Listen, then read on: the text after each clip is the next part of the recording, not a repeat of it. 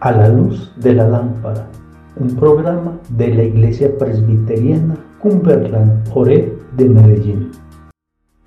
Tu palabra es una lámpara a mis pies y una luz que alumbra mi ser. Muy buenas noches hermanos. Día 10.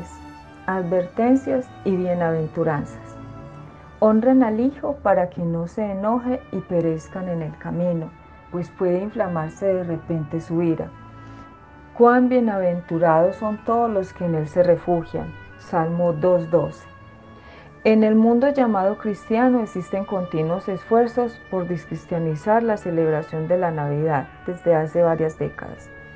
No es que nunca hayan existido controversias como las que tienen que ver con la fecha correcta del nacimiento de Jesús o la simbología que se utiliza en esta celebración, sino que la mayoría de estas discusiones sucedían dentro de los límites de una cosmovisión cristiana.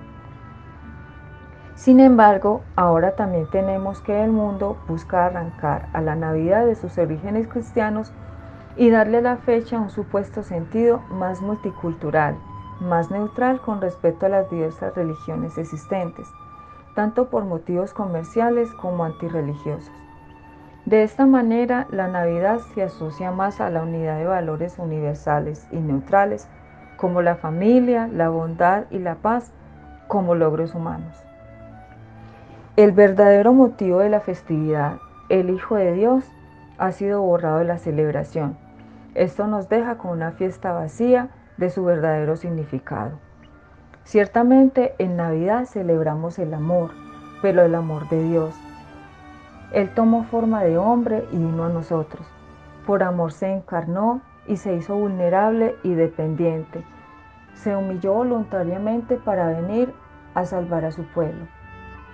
Pero que la imagen tierna del niño en el pesebre no nos engañe.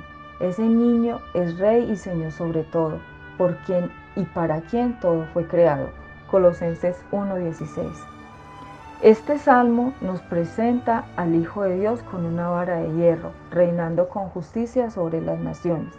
Su encarnación en un tierno bebé no disminuye su poderío ni la honra que merece. En este sentido, no debemos dejar que el mundo nos adormezca con su alegría barata. La Navidad ciertamente es una época de alegría y festejo, pero también de solemnidad el Hijo de Dios vino a este mundo y quienes lo menosprecien dándole la espalda deberán enfrentar su justicia e ira santa. Pero quienes lo reconozcan y honren como se merece, sus escogidos por gracia desde la eternidad y redimidos, Efesios 1, del 4 al 7, serán bienaventurados bajo su gobierno de amor. No quitemos a Cristo del centro de la Navidad honremos al Hijo de Dios, alegrémonos con temblor y busquemos dulce refugio en Él.